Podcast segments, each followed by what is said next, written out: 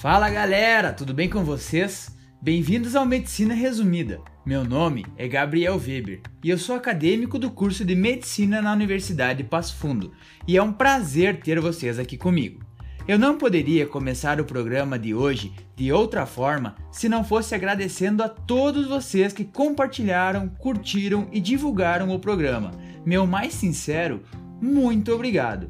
E para esse episódio trouxemos meu grande amigo, Vicente Rauli, presidente do Núcleo Acadêmico da Associação de Psiquiatria do Rio Grande do Sul e presidente da Liga de Psiquiatria da Universidade de Passo Fundo.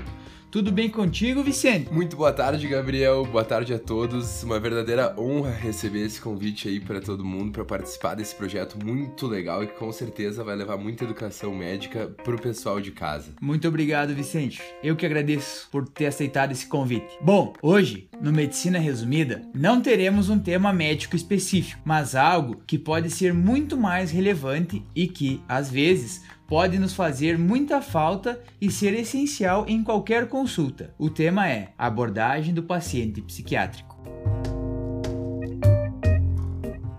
Vicente, conta para nós quais seriam os principais pontos para conduzir bem uma consulta com um paciente psiquiátrico. Bom, na verdade, a entrevista psiquiátrica é o elemento mais importante na avaliação e no tratamento da pessoa com doenças psíquicas, visto que, diferente da maioria das especialidades, a gente na nossa área não tem exames laboratoriais e de imagem que corroborem a nossa hipótese diagnóstica. Uma boa entrevista psiquiátrica se baseia em uma compreensão biopsicossocial do transtorno e fornece as informações para que o especialista ou clínico geral, com a ajuda do paciente, desenvolva um plano de tratamento centrado no indivíduo. Porque se formos analisar, na psiquiatria cada patologia é diferente diferente e cada caso é exclusivo com o seu próprio quadro clínico. Pegamos como exemplo a depressão. Todo mundo sabe como é o quadro clínico da doença, mas ela tem N variáveis que têm expressão não característica e assim criando muita confusão, como por exemplo, muito sono ou pouco sono, muito apetite ou pouco apetite, e todas elas são depressão. E existe um modo certo de se abordar um paciente com essas comorbidades? Uma questão fundamental é de se estabelecer desde o início da anamnese é o rapport, que a gente fala muito na psiquiatria, que é a empatia as respostas harmoniosas do médico ao paciente principalmente na construção da relação paciente-médico, para que ele consiga perceber que a melhora do paciente é um esforço conjunto e que de fato o médico está interessado na sua história e, mais ainda, na sua melhora. Falas clássicas como, ah, isso deve ser muito difícil para você e mostrar como ele teve a capacidade de manejar esse sofrimento interno e ainda estar conseguindo falar sobre, também elogiando esses pequenos feitos da, da sua melhora, é um ótimo jeito de estimular o report. Nós temos que entender que se o paciente está ali, seja por vontade própria ou pela insistência existência de algum familiar ou amigo, abrindo seu coração sobre experiências tão traumáticas passadas a uma pessoa totalmente estranha, é porque essa pessoa tá precisando da nossa ajuda e confia em nossa expertise e empenho para prover o melhor tratamento disponível para tirar aquele paciente daquela situação que ele se encontra. Também, em muitos casos, os pacientes estão acostumados a ouvir que são loucos ou que o problema que o aflige não é um problema de verdade. Então, só o exercício dessa empatia acaba já criando um vínculo com o médico que resulta em desfechos clínicos mais favoráveis. Vicente,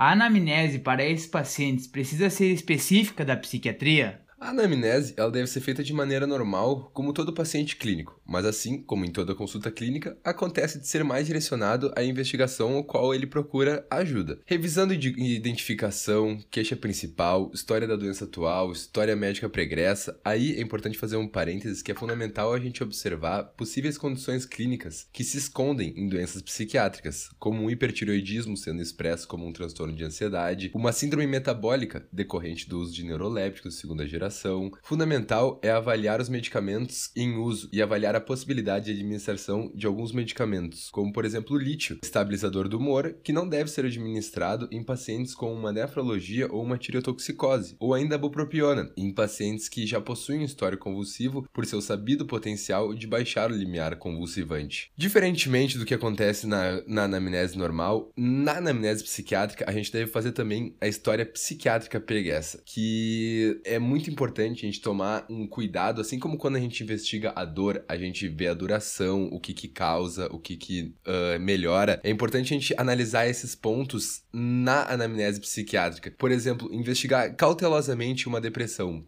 Porque, por exemplo, a gente pode pegar um paciente que está no seu pico depressivo, mas na verdade ser uma manifestação de uma bipolaridade. E se a gente faz um tratamento como se fosse uma depressão normal, a gente pode acabar estimulando esse lado do polo positivo, que seria o polo maníaco, e fazer uma virada maníaca no paciente, causando todas as consequências da sua patologia no polo maníaco. É fundamental falar abertamente com o paciente, normalmente o seu paciente depressivo, sobre ideação e planejamento suicida. Também falar sobre histórico de se envolver em brigas, eventos agressivos, seja com os outros ou com ele mesmos. Também é fundamental a gente avaliar o uso e o abuso de substâncias. Claro, isso são assuntos muito delicados da gente abordar na nossa anamnese psiquiátrica e muito se fala da confidenciabilidade da relação paciente-médico, o que é fundamental ressaltar o valor aqui no nosso podcast, por causa que esse é um pilar fundamental para a transferência e contra-transferência estabelecida com o paciente. Sigilo esse que só tem o direito de ser quebrado caso o paciente apresente risco real de, vi de violência para com ele ou para com os terceiros. Vicente, muitas vezes se fala no exame de estado mental. Mas o que é isso? Bom, meu amigo Gabriel,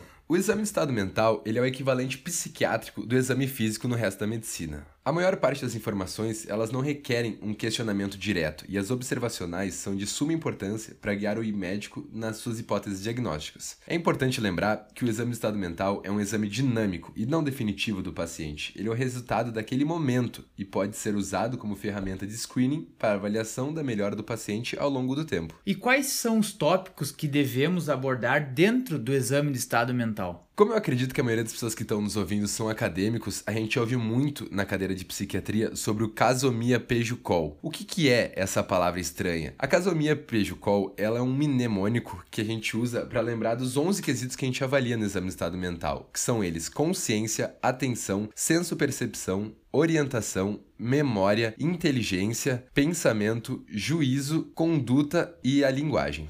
Vicente, pode explicar para nós, bem resumidamente, o que é cada um deles? Bom, a consciência é o estado de lucidez ou de alerta em que a pessoa se encontra, variando da vigília até o coma. É o reconhecimento da realidade externa ou de si mesmo em determinado momento. Também é a capacidade de responder aos estímulos. Eu costumo dizer que é como se fosse o Glasgow do exame de estado mental.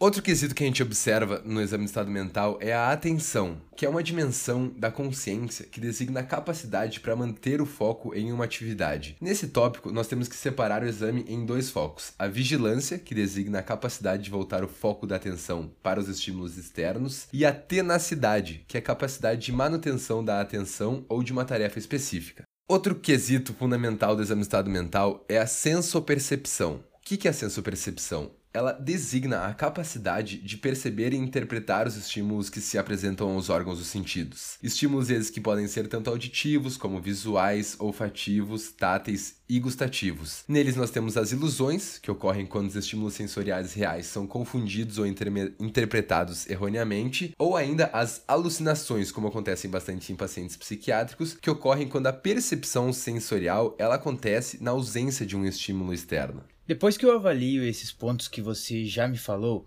qual o próximo quesito que eu devo estar atento na hora da consulta? Orientação, que é a capacidade do indivíduo de situar-se no tempo, espaço ou situação e reconhecer sua própria pessoa frente a esses quadros. Uh, a gente investiga a orientação indagando a percepção da pessoa, por exemplo, que dia nós estamos, onde nós estamos, quem é a pessoa, quem tu é, se tem um familiar, quem é aquele familiar. Passamos agora para a memória, que é a capacidade de registrar, fixar e reconhecer objetos, pessoas e experiências passadas. Para avaliar a memória, é importante se realizar o exame do Mini-Mental, que é, eu não vou aprofundar aqui, mas é o exame capaz de aprofundar um pouco mais o funcionamento da memória imediata e executiva da pessoa. Para avaliar a memória do longo prazo, que não costuma ser avaliada no Mini-Mental, é possível fazer um teste perguntando fatos relevantes, como data de nascimento, casamento, nome da escola que a pessoa estudou, coisas relacionadas ao passado daquela pessoa.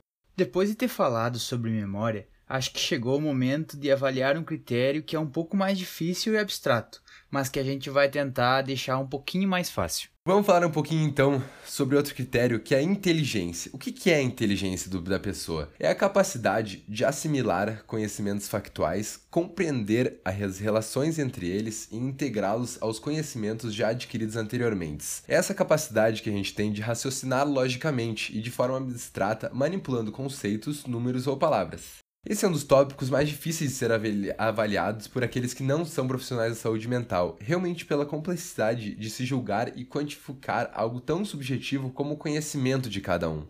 Agora vamos passar para um quesito fundamental na avaliação do psiquiatra para com o seu paciente. Vamos falar um pouquinho sobre o pensamento que é o conjunto de funções integrativas capazes de associar conhecimentos novos e antigos, integrar esses estímulos externos e internos, analisar, abstrair e sintetizar a partir desses. Quem quiser pegar um materialzinho comigo depois, pode me chamar sobre o exame de estado mental, que eu não vou poder aprofundar muito o pensamento aqui no podcast de hoje. Mas a gente tem que avaliar três coisas fundamentais no pensamento, que é a produção ou forma que esse pensamento se cria na cabeça da pessoa, o seu curso e o seu conteúdo. Agora que já falamos do casomia P, vamos passar para o juízo, que é a capacidade para perceber e avaliar adequadamente a realidade externa e separá-la dos aspectos do mundo interno, ou seja, do lado mais subjetivo da pessoa. Essa capacidade, ela implica em separar sentimentos, impulsos e fantasias próprias de sentimentos e impulsos de outras pessoas e do mundo em geral. Refere-se ainda à possibilidade de autoavaliar-se adequadamente e ter uma visualização realista de si mesmo frente às suas dificuldades e qualidades.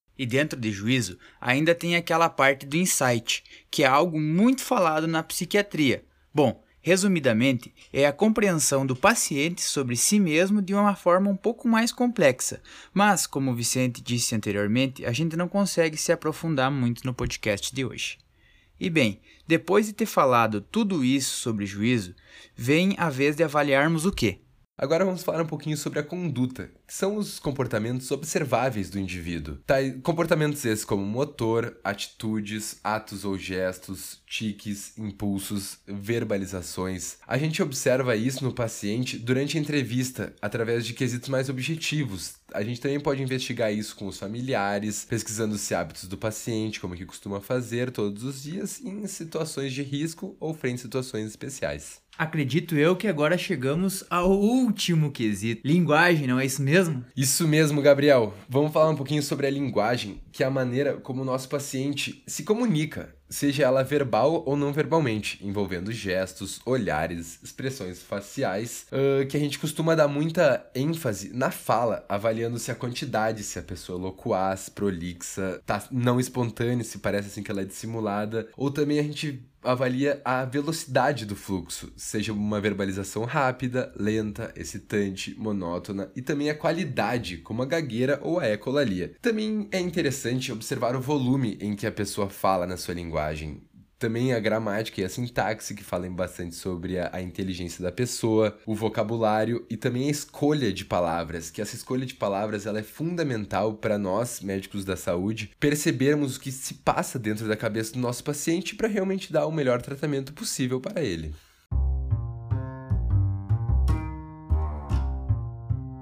Por hoje ficamos por aqui. Mas antes de encerrar o programa, queria agradecer nosso convidado Vicente pela aula que nos deu foi uma honra tê-la aqui no programa hoje, Vicente. Vida longa ou medicina resumida, Gabriel? Hum, espero que vocês também tenham gostado. Semana que vem teremos mais conteúdo e vocês estão mais do que convidados a compartilhar esse momento. Foi um prazer quase que inenarrável tê-los aqui hoje. Não esquece de seguir a gente nas nossas páginas, compartilhar com seus amigos. Esse é o Medicina Resumida. Meu nome é Gabriel Weber. Até semana que vem. Grande abraço.